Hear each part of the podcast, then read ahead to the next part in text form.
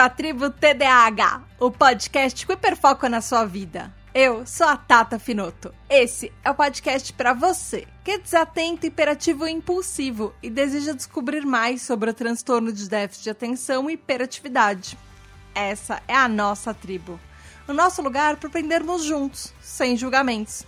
Aqui também tem espaço para quem não é TDAH, mas quer nos entender melhor. Hoje nós vamos terminar de falar sobre TDAH e procrastinação. Então vem entender como as funções executivas do nosso cérebro afetam a nossa miopia temporal e como lidamos com os nossos prazos.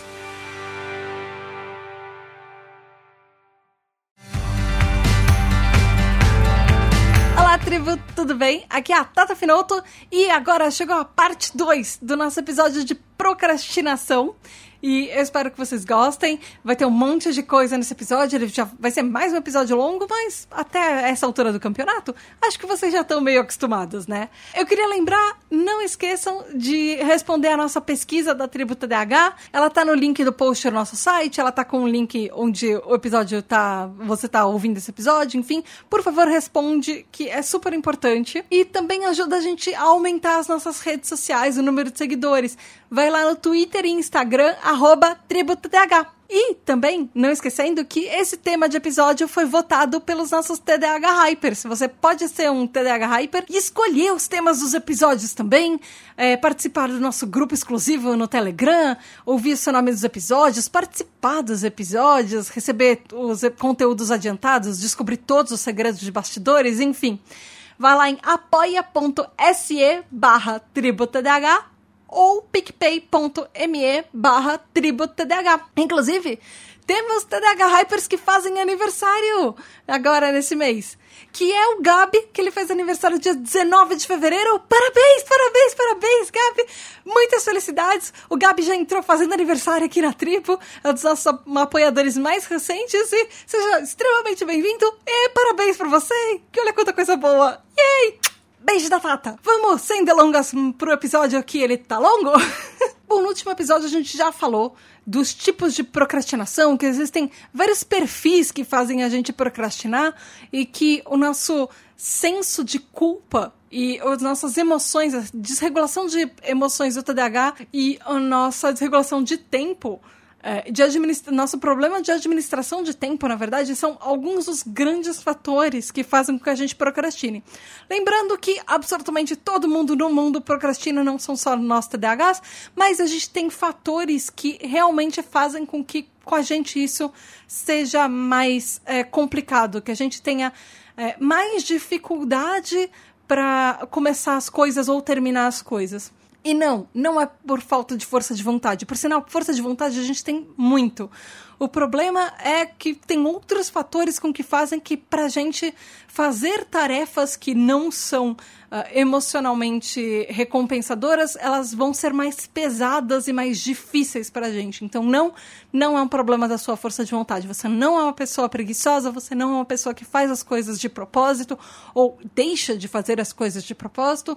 Você faz isso por causa do seu cérebro, por causa do jeito que o nosso cérebro, a bioquímica do nosso cérebro foi desenhada. Por isso que a gente é diferente. E tá tudo bem, porque no fim do episódio a gente vai dar várias dicas de como ajudar isso. Mas justamente eu quero começar de verdade esse episódio falando como é que funciona o nosso cérebro TDAH. Porque faz até um tempo que a gente não vem com uma parte meio técnica aqui, né? E eu quero tentar deixar essas coisas meio fáceis. A gente já falou um pouco disso em outros episódios.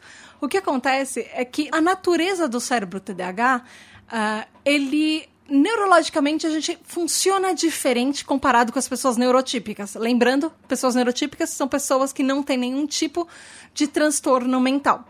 Então, a, pra gente, como TDAH, é mais difícil o nosso cérebro é, funcionar e ser estimulado e conseguir, por exemplo, arrumar é, magicamente estímulos do ambiente com que façam que a gente tenha consiga fazer as coisas, tenha vontade de fazer as coisas, que a gente se sinta é, motivado para isso. Então, as atividades que para os outros podem ser interessantes, as atividades que para os outros funcionam, para a gente nem sempre funciona.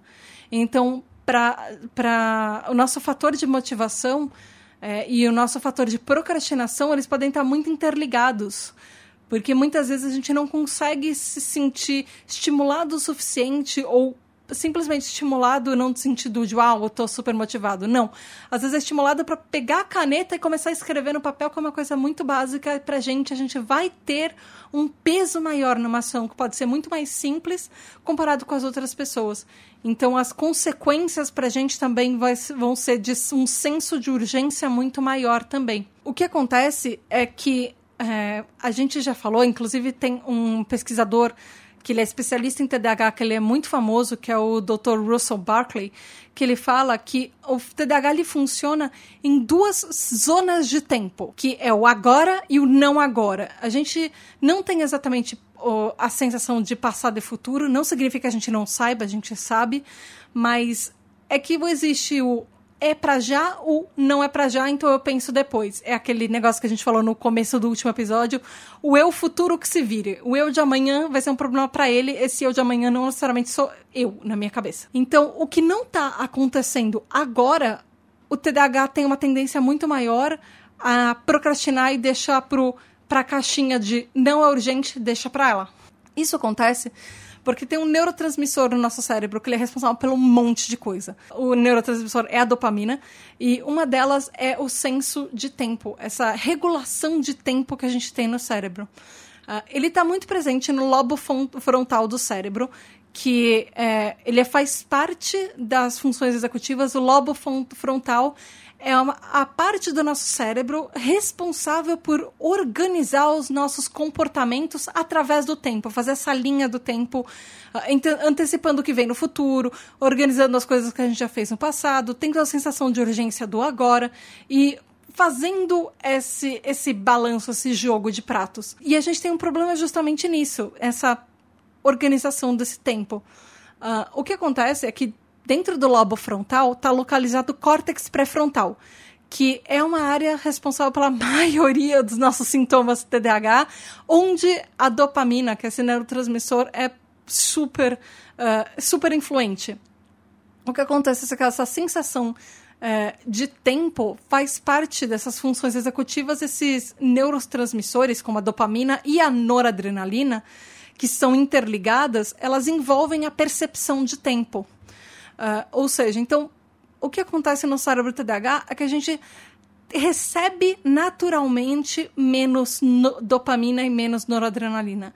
Isso faz com que a nossa noção de organização e de tempo e do que é o agora, do que é para já, ou mesmo a sensação de, por exemplo, você fala para um TDAH, daqui a cinco minutos, se você está fazendo uma pipoca de micro-ondas e o micro-ondas não toca, os seus cinco minutos podem ser daqui a cinco horas porque você esqueceu que a pipoca estava ali a gente tem uma, um problema para medir esse tempo. E às vezes a gente esquece que a gente estava fazendo alguma coisa e ele tinha um, um prazo, e às vezes esse prazo simplesmente passa e a gente não percebeu. Outra coisa que a nossa amiga dopamina ela influencia muito é que, como a gente já falou no episódio anterior, isso tudo a gente falou muito no episódio de miopia temporal. Então, se você não ouviu ou se você esqueceu um pouco como isso funciona, você pode voltar lá no episódio e de, depois desse episódio daqui, ou volta depois, ou pausa aqui, eu tô te esperando, e depois você volta, enfim, vai lá ouvir e depois você volta. Outra coisa que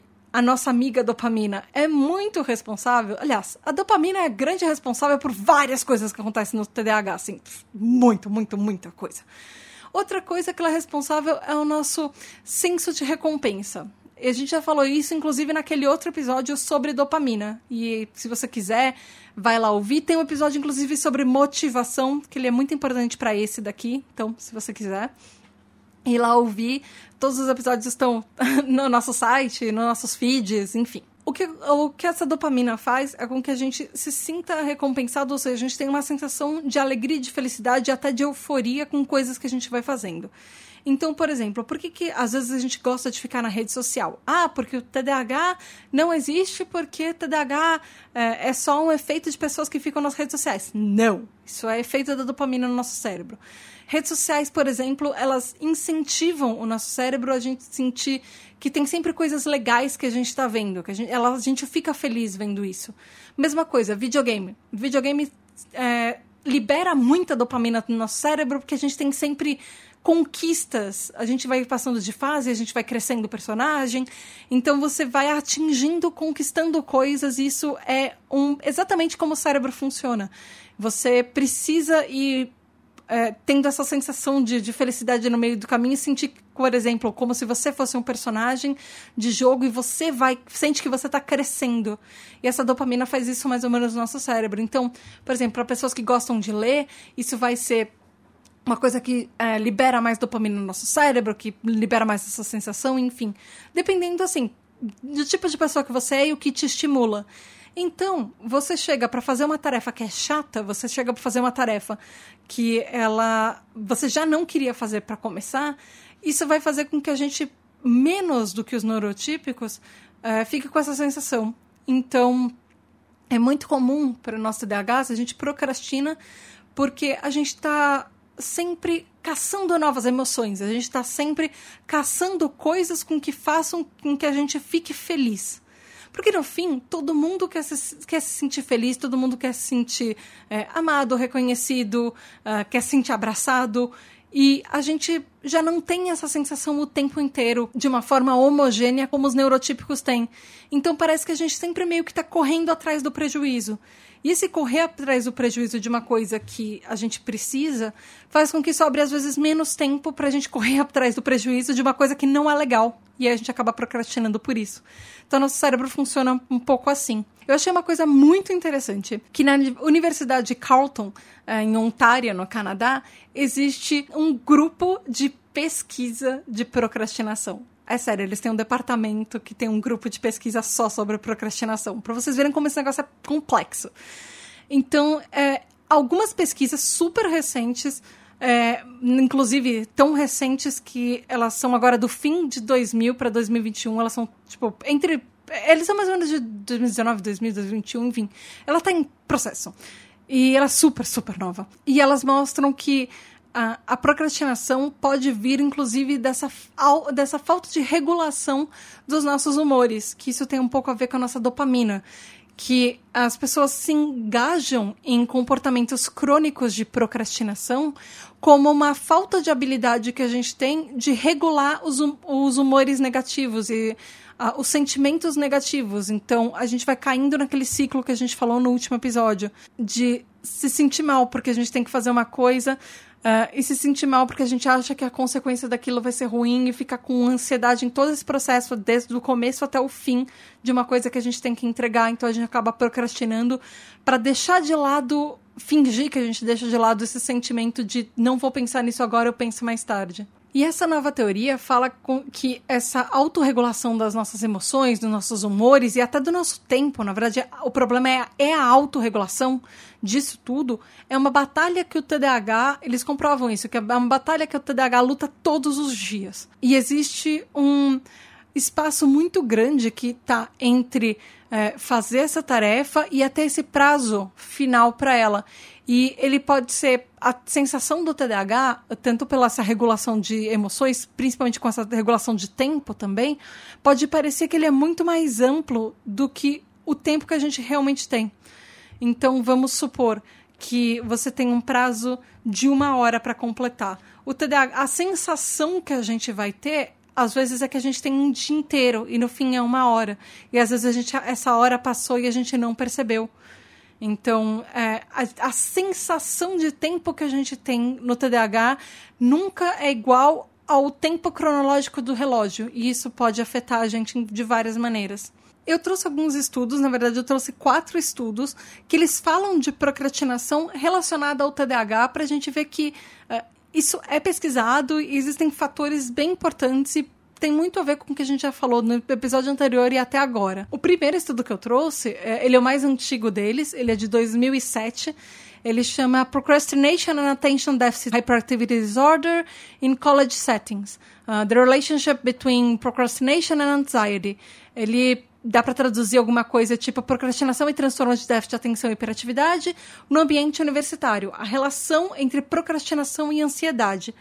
Inclusive, uma das coisas que eu notei é que grande parte dos estudos foram feitos é, com pessoas, com estudantes universitários. Então, eu acho que dá para a gente uh, aplicar as coisas que a gente aprende nesse ambiente universitário, não só para estudantes uh, universitários, mas estudantes de escola também. É, que ainda não chegaram na faculdade, e até a vida adulta, porque tem uma certa pressão na universidade que pode ser muito parecida com a pressão do, uh, do mercado de trabalho também em, em algumas áreas. Esse é, estudo é dos Estados Unidos, é da Capella University, uh, em Minnesota, e ele fala que a procrastinação ela já foi. Ele é de 2007, então ele é bem mais antigo. Ele fala que a procrastinação já foi relacionada à generalização de alguns tipos específicos de ansiedade, inclusive relacionada ao medo de fracasso e, por exemplo, ansiedade social. Isso são coisas que acredita-se que a procrastinação gere e esteja muito correlacionada. E aí esse estudo comprovou que existe sim indicadores que mostram que as pessoas que se auto-identificam como procrastinadoras, por exemplo, se alguém te fizer uma pergunta agora, você é uma pessoa que é procrastinadora? Você procrastina? Se você falar que sim, geralmente isso está ligado a um nível muito maior, muito mais elevado, uma taxa de ansiedade em todas as pessoas que responderam que sim, que elas procrastinam. É, especialmente comparado com o total da população e comparado com as pessoas que falam que elas não são procrastinadoras. Então, as pessoas que eh, dizem que elas não procrastinam, elas geralmente têm um nível de ansiedade natural, ou na verdade elas têm um nível de ansiedade e estresse menor do que as pessoas que procrastinam. Inclusive, esse estudo foi feito com, com TDAHs e eles falam que a média cumulativa de TDAHs que procrastinam é muito maior do que a média de pessoas neurotípicas que procrastinam.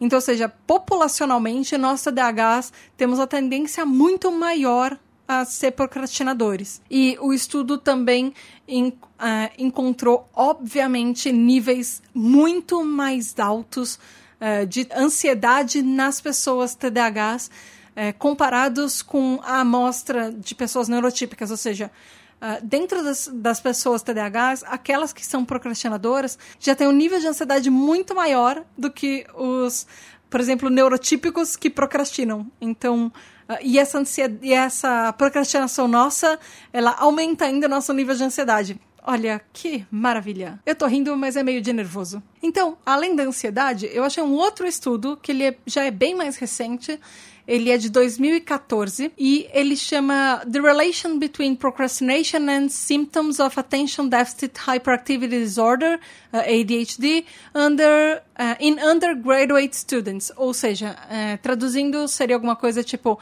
a relação entre procrastinação e sintomas de transtorno de déficit de atenção e hiperatividade, TDAH, em alunos de graduação. Como eu falei, a maioria desses estudos é feito em universitário, gente, não tem o que fazer. Eu achei ele muito interessante porque ele é da, Hound, uh, da Hadbound University, que ela é nos Países Baixos. E eu achei isso bem interessante porque ele foge um pouco daquele, eh, daquele grande maioria dos estudos que é sempre feito nos Estados Unidos. Boa parte dos estudos é, de procrastinação são feitos, por exemplo, no Países Baixos ou Canadá. E isso é bem interessante. Ela foi feita com 54 estudantes em nível universitário, Uh, entre eles, uh, todos eles, na verdade, são TDAHs. Eles primeiro definiram a procrastinação como a tendência de deixar as atividades para depois, para serem é, completadas, para serem feitas antes do prazo. E, inclusive, eles relatam que isso é parte das psicoterapias para adultos com TDAH, mas que a procrastinação oficialmente não é reconhecida como um dos sintomas relacionados ao TDAH. Então, por causa disso, pela, pelas pessoas ainda não reconhecerem, pela procrastinação não ser Uh, por exemplo, não está na nossa lista de sintomas básicos, é muito mais. tem muito menos material relacionado a isso e é, tem muito menos coisa que a gente sabe sobre isso. Ou seja, se a procrastinação entrasse na nossa lista de sintomas do TDAH, talvez hoje tivesse muito mais pesquisas relacionadas a isso e muito material mais sendo produzido. E aí, obviamente, a gente como sociedade já estaria um passo à frente de entender por que, que isso funciona e o que, que fazer a respeito. mas enfim, não é ainda. Esse estudo, ele pegou a tríade de sintomas do TDAH, de, de desatenção, hiperatividade e impulsividade, e relacionou com o, a procrastinação para entender se ela tinha alguma correlação com algum uh, sintoma em específico. E aí eles acharam uma correlação parcial uh, com alguns sintomas, principalmente de desatenção que tem um fator na procrastinação de forma geral. Mas esse estudo mesmo fala que é, é tem sempre que ser feito mais estudos para verificar outros fatores, porque ainda existem muito pouco material a respeito no mundo, inclusive que poderia ser entrar a procrastinação em diagnósticos de TDAH como um fator presente. O penúltimo estudo, ele já é de agora, praticamente, ele é de 2019. Ele tem um nome, ele tenta ser engraçado no título dele. Ele tem, ele chama Tomorrow is the busiest day of the week. Executive functions mediate the relation between procrastination and attention problems. Que seria, traduzindo, amanhã é o dia mais ocupado ou mais movimentado da semana. As funções executivas que fazem a mediação na relação entre procrastinação e problemas de atenção. Como eu falei, ele é de 2019. Ele é tipo de anteontem, assim. E, e, ele foi feito. Ele, esse daí entra naquele eixo de pesquisas dos Estados Unidos. Ele foi feito na Universidade do Tennessee, no departamento de psicologia. Uh, a base deles é bem grande, ele foi feito com 114 alunos graduandos universitários é, durante um ano. Então ele é um estudo bem interessante por causa disso. E eles quiseram tentar comprovar o que, que qual a relação das funções executivas, o que, que ela uh, media nas relações entre a procrastinação e os sintomas de TDAH em alunos universitários. E os resultados indicaram que tanto a procrastinação e aquele GPA, que você talvez já tenha ouvido falar em seriados americanos, enfim, que seria o Grade Point Average, que seria aquela média geral das matérias nos Estados Unidos, existe sim uma correlação com as funções executivas dos três sintomas do nosso TDAH. Que enquanto as funções executivas uh, têm uma associação entre procrastinação e TDAH, os sintomas do TDAH, ah, as análises sugerem que existe sim um problema de autorregulação de tempo e que implica em problemas de organização e solução de problema, especificamente no processo e no caminho que a gente vai tomar para fazer alguma coisa com que tenha, é, que tenha uma relação mais próxima e direta, na verdade, dos sintomas de TDAH. Ou seja, foi o que a gente falou. Existe sim um problema nas nossas é, funções executivas no cérebro, que elas funcionam de uma forma diferente, que impactam o nosso TDAH, que impactam uh, as nossas relações sociais. A nossa foi o que a gente foi o que a gente falou no começo desse episódio. As funções executivas do cérebro vão fazer com que a gente tenha uma administração de tempo que ela é diferente e das pessoas neurotípicas e isso vai influenciar em diversos fatores da nossa vida e nesse caso principalmente na procrastinação. Então a nossa uh, o jeito que a gente vê o tempo e que a gente administra ele, ele já vai ser um pouco mais prejudicado por causa da bioquímica do nosso cérebro e não é uma coisa que a gente está fazendo porque a gente quer. A gente não procrastina porque a gente acha legal. Ninguém sofre porque acha que é divertido. Ninguém uh, acha que ansiedade é muito legal e a gente acha super legal deixar uma coisa para a última hora para ficar morrendo de dor de barriga depois e tendo ataque de ansiedade porque você não consegue fazer. A gente não faz isso de propósito. E basicamente esse estudo fala isso. O último estudo que eu trouxe, ele também é de anteontem, assim, ele é de 2019 e ele chama Prospective Memory Partially uh, mediates the link between ADHD symptoms and procrastination, que seria memória prospectiva faz parcialmente a mediação entre os sintomas de TDAH e a procrastinação. Uh, ele também é um estudo dos Países Baixos da Radboud University. E eu não sei se eu estou falando seu nome certo, mas enfim, é isso. A amostragem dele é bem menor. Ele foi feita com 29 adultos com TDAH. Esse daí, ele foi feito com adultos, não com universitários, então isso já é mais interessante. É, comparado com 29, comparado com 24 pessoas neurotípicas. Uh, então foram feitos vários testes de laboratório, uh, testes de perspectiva, de prospecção de, uh, de memória da vida real. assim, teve tem uma lista bem grande de tarefas que eles fizeram para medir os sintomas e a severidade de procrastinação relacionados ou não ao TDAH se isso poderia ter uma relação ou não. O que esse estudo mostrou é que as pessoas com TDAH, a gente geralmente a gente tem uma tendência muito maior a apresentar um planejamento ruim, uma organização ruim das tarefas e das atividades. E isso está relacionado com uma memória reduzida, que eles chamam, e uma intenção reduzida, com o que eles chamam de prospective memory, que em português seria a memória prospectiva. E isso também está relacionado à falta de planejamento, à, à, à, piora de organização das tarefas. Isso também está relacionado à procrastinação. E que isso também pode ser uh, ligado a fatores cognitivos e motivacionais. E agora sim, talvez você me esteja me perguntando, porque eu também fui procurar isso, eu não entendi o que era isso de memória prospectiva. E aí eu tive um estalo que eu achei muito legal, que memória prospectiva é uma coisa que a gente pode também chamar, por exemplo, de memória futura. Na verdade, eu estou chamando assim porque eu acho mais fácil de entender. Que é uma memória de uma coisa que não aconteceu e que vai acontecer no futuro. Talvez você esteja pensando, nossa, X-Men e Dias de um Futuro Esquecido. É quase isso. É tipo, você, por exemplo, você sabe que todo ano você faz um check-up geral de exames para saber se a sua saúde está bem. Isso é uma memória que você vai ter de uma coisa do futuro. Então, isso já está planejado que você vai fazer. Então, ou por exemplo, você vai fazer uma viagem e você tem a data do, do dia do seu embarque. Isso é uma memória futura. Então, a gente tem mais problema para organizar essas coisas de memórias futuras. E memórias futuras podem ser prazos. Então, elas podem entrar como, por exemplo, consulta médica, compromisso social, reunião de trabalho, prazo. Isso tudo são coisas que você, por exemplo, marcou na agenda para fazer outro dia para fazer depois, você tem um compromisso mais para frente. Isso é uma memória prospectiva, memória de uma coisa que ainda não aconteceu e que está no seu radar para você ficar atento que uma hora você é, uma hora o boleto vai chegar. E é isso.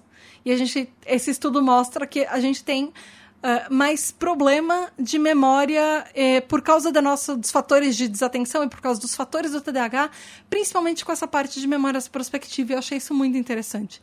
Uh, ele fala que uh, pessoas com TDAH mostram um déficit claro de, dessa memória prospectiva de que tem a ver com performances que a gente precisa, principalmente para lembrar uh, e executar uh, intenções na vida real de coisas que a gente deveria ter feito ou deveria fazer. E existem links muito claros com a memória prospectiva, uh, com a performance é, de procrastinações, de é, comportamentos de procrastinação no dia a dia. Então eu achei isso muito interessante, porque ele é outra prova de que a gente tem uma, um, os problemas de funções executivas que a gente já falou a, com a administração de tempo, porque essa memória é, prospectiva nada mais é do que a administração de um tempo futuro, de, da administração de um tempo do amanhã que a gente não está pensando ainda por causa do nosso TDAH, que a gente tem mais dificuldade de perceber esse amanhã que para a gente parece um, tem uma coisa muito intangível e longe demais.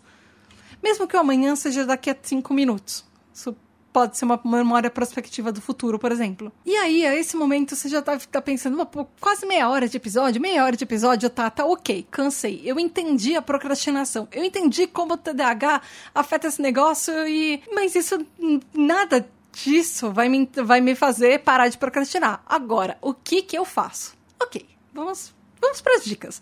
Vamos saber o que a gente pode fazer com relação a isso. A gente tem uns fatos, agora vamos fazer alguma coisa a respeito. Antes de começar com as dicas, eu queria falar que eu achei um estudo bem interessante. Eu não vou falar uh, em detalhes desse estudo, mas é um estudo que avalia sobre TCC, terapia cognitivo-comportamental, uh, com relação à procrastinação.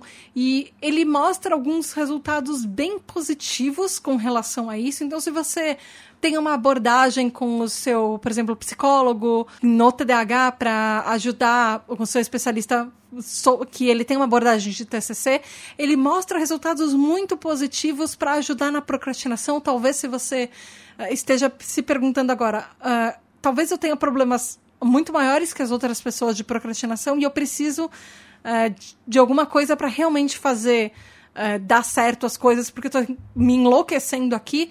Então, talvez procure um profissional que faça TCC, que aplique terapia cognitivo-comportamental. Talvez seja uma boa opção para você. Mas é o que a gente fala em todos os episódios: não existe receita de bolo. que funciona para uma pessoa pode não funcionar para outra. Então, o importante é se conhecer e saber o que funciona e descobrir o que funciona para você.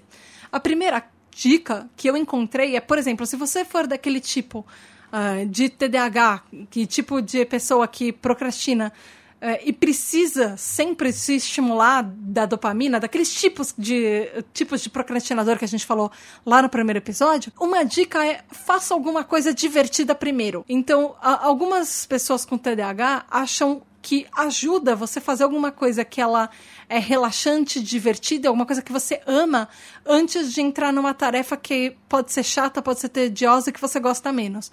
Um, e, as pessoas colocam um, um, muita gente coloca um timer de 20 minutinhos para fazer alguma coisa legal, alguma atividade divertida antes de parar para fazer o que é necessário é, fazer, que você precisa antes de procrastinar.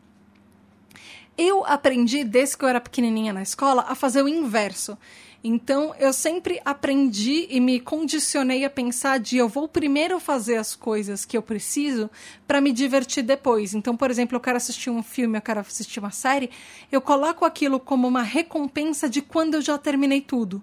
Então, eu faço primeiro todas as tarefas para deixar a diversão para depois. É tipo, eu como os vegetais primeiro que eu não gosto para depois ir para sobremesa, porque aí eu posso comer quantas sobremesas eu quiser, porque a parte chata já passou. Então, dependendo de como você funciona, eu sei que eu funciono da maneira inversa desse, é, desse dessa dica. A segunda dica é para você criar o melhor uh, ambiente de trabalho para você, ou o melhor ambiente de estudo. O que acontece é, como a gente falou, cada pessoa TDAH funciona de uma forma e você precisa se conhecer para entender o que funciona para você. Então, você precisa de silêncio absoluto? Você precisa de muito barulho para funcionar? Uma música muito alta? Cria esse ambiente que vai ser o ideal para você se concentrar e para você conseguir uh, não ficar se distraindo. Cria os seus próprios prazos para partes do projeto. Então, você não precisa se guiar só pelo prazo final. Vai criando prazos até que datas você precisa ou até que hora você precisa fazer cada parte e vai se guiando por isso. Tenta olhar, por exemplo, qual é a sua rotina de quanto você se sente melhor. Você é uma pessoa que trabalha bem à noite? Você é uma pessoa que trabalha bem de manhã? Aproveita uh, os momentos que o seu cérebro está mais a toda potência para usar para fazer as partes mais difíceis do trabalho e principalmente para começar. Então vamos supor que você é uma pessoa que acorda super motivada e você faz coisas muito boas durante a manhã e você fica mais lerdo à tarde, por exemplo, você fica mais cansado à tarde. Pega para começar o projeto de manhã e já talvez fazer as partes mais difíceis e mais complicadas de manhã, porque aí à tarde vai ficar só a parte mais tranquila que vai ser já vai estar tá quase terminando. Ou o contrário, você se motiva muito mais à noite, tenta aproveitar os seus próprios tempos e o seu próprio relógio interno. Não lute contra o seu próprio organismo. Aproveite as dicas eh, e aproveite uh, o que você, como você já funciona para tomar proveito disso. Não adianta a gente lutar contra a maré e lutar contra nós mesmos. A gente precisa aprender a tomar proveito do que a gente já é e usar isso ao nosso favor. Então, por exemplo, se você toma medicamento para TDAH e você sabe quais os períodos do dia que eles estão fazendo mais efeitos e que seus sintomas estão é, menos proeminentes, usa esses horários para fazer a maior parte das coisas que você precisa. Isso já ajuda muito também. E estabeleça rotinas. Por exemplo, você tem um projeto muito longo, é, marca, por exemplo, todo dia, de tal em tal horário, vou fazer aquilo E assim você consegue fazer um pouquinho por dia e você termina muito antes, talvez, do que você já planejou. Tenta eliminar todas as distrações. Se você é uma pessoa que entra muito nas redes sociais, ou se você fica muito no celular, ou se, por exemplo, a vizinha conversando na janela te distrai muito, faz com que o ambiente que você esteja trabalhando não vá te prejudicar. Uh, tente se ajudar. Então, deixe o celular de lado, é, coloque ele em outro lugar, ou coloca aqueles timers divertidos. Existem alguns timers em aplicativos contra a procrastinação que você, é, você programa e ele vai contando, por exemplo, você coloca 30 minutos. Aí ele vai, ele meio que bloqueia seu celular por todo esse espaço de tempo e você vai ganhando pontos é, por completar tarefas. E, por exemplo, você colocou 30 minutos sem mexer no celular, você não olhou no celular nesse tempo, porque você estava fazendo uma tarefa, você ganha pontos para ganhando coisinhas em jogos, essas coisas. Isso é bem interessante. Alguns aplicativos assim que ajudam. Tenta fazer um ambiente, foi o que eu falei no item anterior, faz um ambiente com que você se beneficie. Deleta aplicativos que estão te sugando tempo, por exemplo, ou fecha sites que você é, vai ficar olhando que, ou vão ficar colocando notificações uh, no que você está falando, fazendo, enfim, vão ficar uh, notificações de som ou de coisas aparecendo na tela que não vão te ajudar. Tenta minimizar uh, as suas desvantagens, por exemplo, as desvantagens do ambiente. Outra dica é dê passos curtos, faça uma lista de, de, de tarefas e se dê um tapinha nas costas. Quebra... A gente já falou em outros episódios que quebrar tarefas pode ser muito benéfico. Aliás, é uma das grandes dicas para várias coisas do TDAH, principalmente procrastinação, aliás, inclusive procrastinação. Então, você quebrar uma tarefa grande, por exemplo, tem um TCC de, de trabalho de conclusão de curso gigante para fazer, por onde eu começo? Faz uma lista de todas as coisas que você precisa fazer e vai colocando etapa por etapa. Ou, vamos supor, eu tenho um projeto no meu trabalho e que como é que eu vou fazer. Então, quebra isso de etapas por etapas e vê o que, que você precisa para cada tarefa e vai fazendo o que você já consegue. Vai. Uh, isso ajuda com que fazer com que a gente se sinta menos sobrecarregado. Você vê que tem um monte de coisinhas pequenininhas que às vezes é uma coisa muito fácil e rápida que você pode fazer. Uh, e aí, quando você vai ver a sua lista de coisas que você já fez um checklist, vai ficar toda completinha, ou você vai colocando o ok nela e vai dando essa satisfação de ok, é uma coisa a menos. E aí você pode se recompensar, ou às vezes só dar o ok do lado de alguma tarefa feita já é uma sensação que é, ajuda o nosso TDAH. Eu faço muito isso no trabalho. Às vezes, quando eu tenho projetos que eles são muito grandes, eu olho para aquilo, eu já fico meio. dá, dá aquela ansiedade, dá aquele pânicozinho.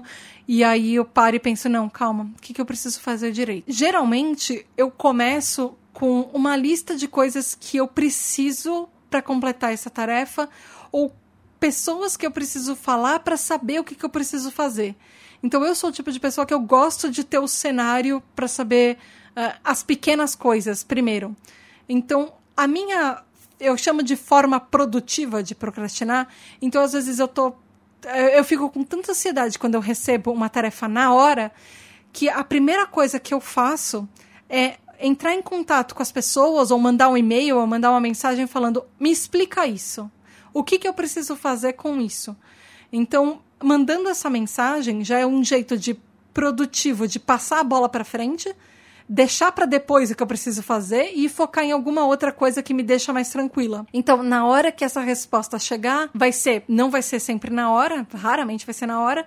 Então, na hora que o e-mail chegar, que a resposta chegar, aí eu começo a fazer alguma coisa a respeito. E isso me ajuda muito a controlar minha ansiedade e de uma maneira que eu consigo organizar as etapas e saber todas as respostas que eu preciso. E às vezes eu vou fazendo umas outras etapas do projeto junto ou eu deixo de lado para fazer algum outro trabalho que eu estava fazendo paralelo a esse. Então, eu encontrei um método que funciona para mim. Você tem que tentar ver algum método que funciona para você.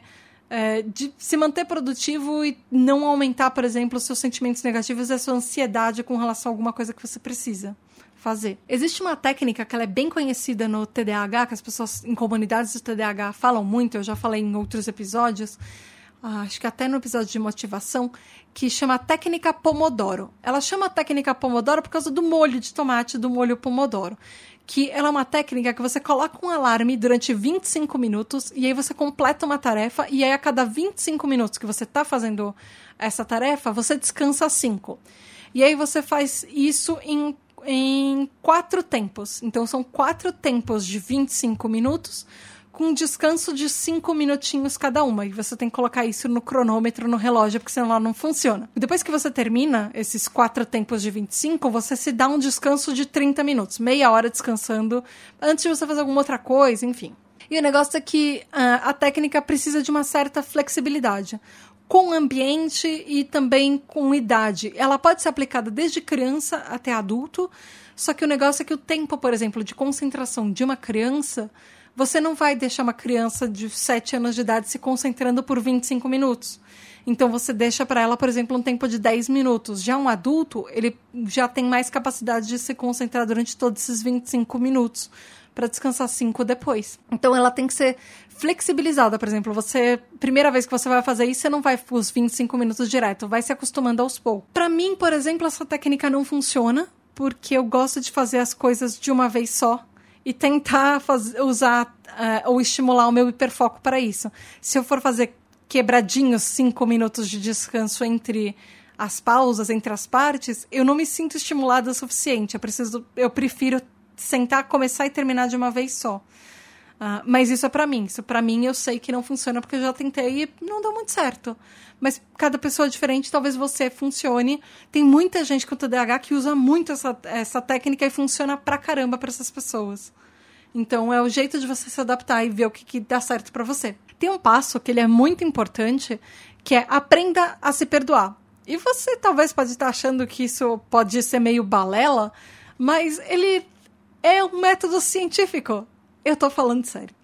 É, ele foi feito, ele, isso foi comprovado num estudo de 2010 no, naquela universidade Carleton, uh, no Canadá, em Ottawa, no Canadá, no departamento de psicologia, que ele comprovou uh, que a associação Uh, existe uma associação muito positiva em você se perdoar. Principalmente, ele foi feito entre estudantes universitários, obviamente. E eles comparavam, por exemplo, pessoas que tinham duas provas. Uh, por exemplo, a, a, prova do mês 1 e a prova do mês 2.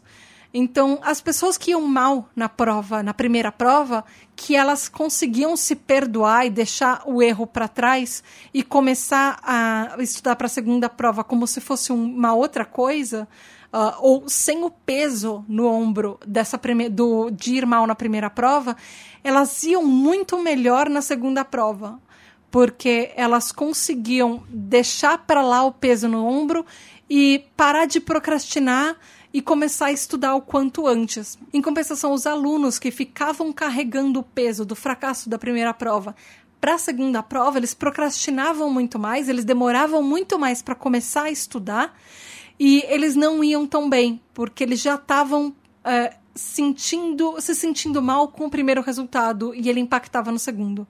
Então, você aprender a ter autocompaixão e se perdoar é muito importante, inclusive estudos científicos comprovam isso. Porque se você demonstrar é, empatia com você mesmo, eu sei que às vezes não é fácil a gente se perdoar e a gente se permitir fazer coisas porque a gente acha que, acha que os outros vão ser é, muito mais rigorosos com a gente, às vezes a gente é muito rigoroso com os nossos próprios erros. Então, inclusive, tem um outro estudo de 2012 que ele fala justamente dessa relação entre o estresse, a autocompaixão e a procrastinação.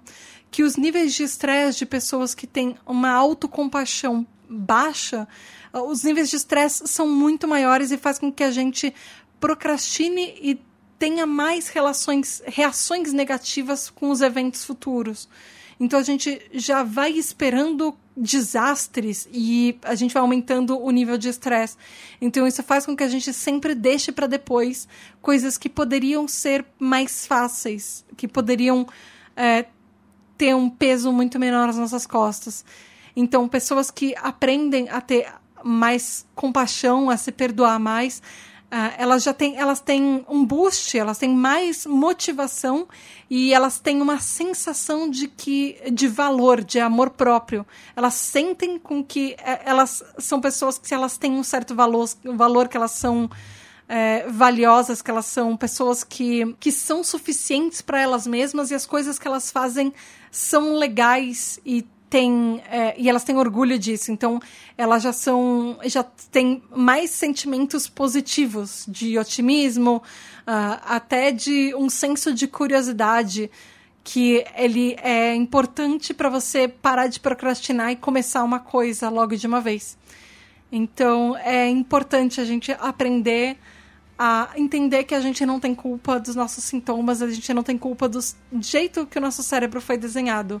E tá tudo bem você procrastinar, mas não leva isso às últimas consequências, que só vai fazer mal para você mesmo. E a tribo vai estar tá sempre aqui para conversar com você. E vai dar tudo certo. Procrastinação todo mundo faz. O negócio é como a gente pode aprender a lidar com isso para não se prejudicar depois.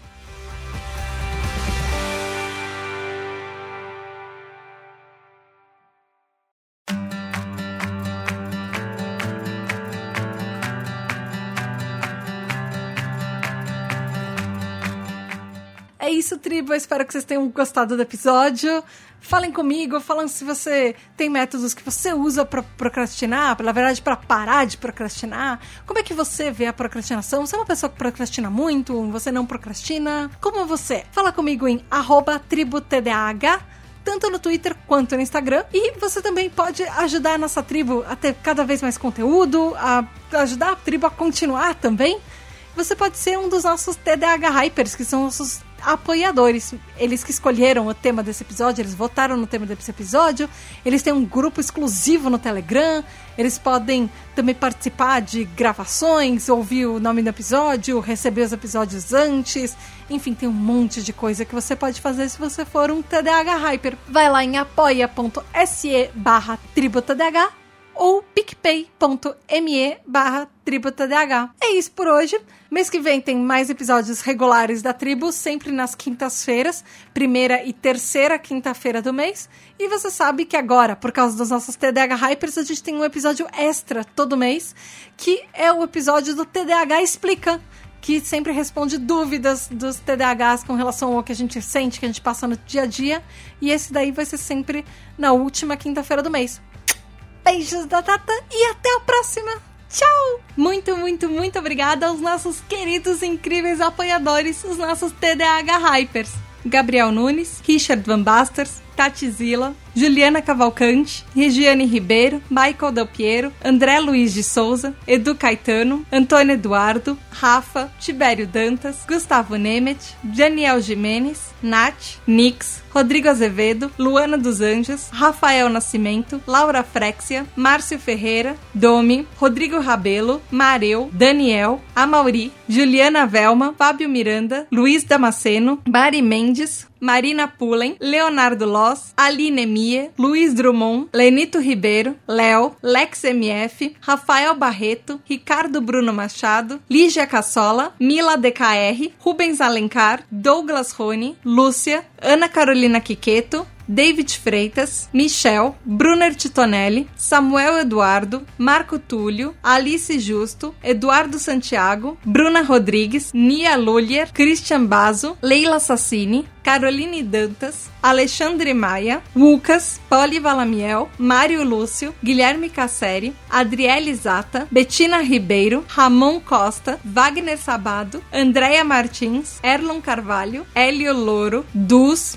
Júnior Gomes, Hernan Lima, Vivi Lemes, Nath Ribeiro, Ingrid Giacomelli, Brida Nunes, Elida Antunes, Vanessa Hack, Carlos Eduardo Cruz, Victoria Andrzejewski, Jamile Monique, Telo Caetano, Alessandro Torres, Gustavo Túlio, Danilo Barros, Victor Badolato, Thalissa, Guilherme Semensato, Vanessa Mebos, Laís Branco, Luísa Ribeiro, Gabi, André Patrick, Alfredo Neto, Pedro Gato, João Henrique,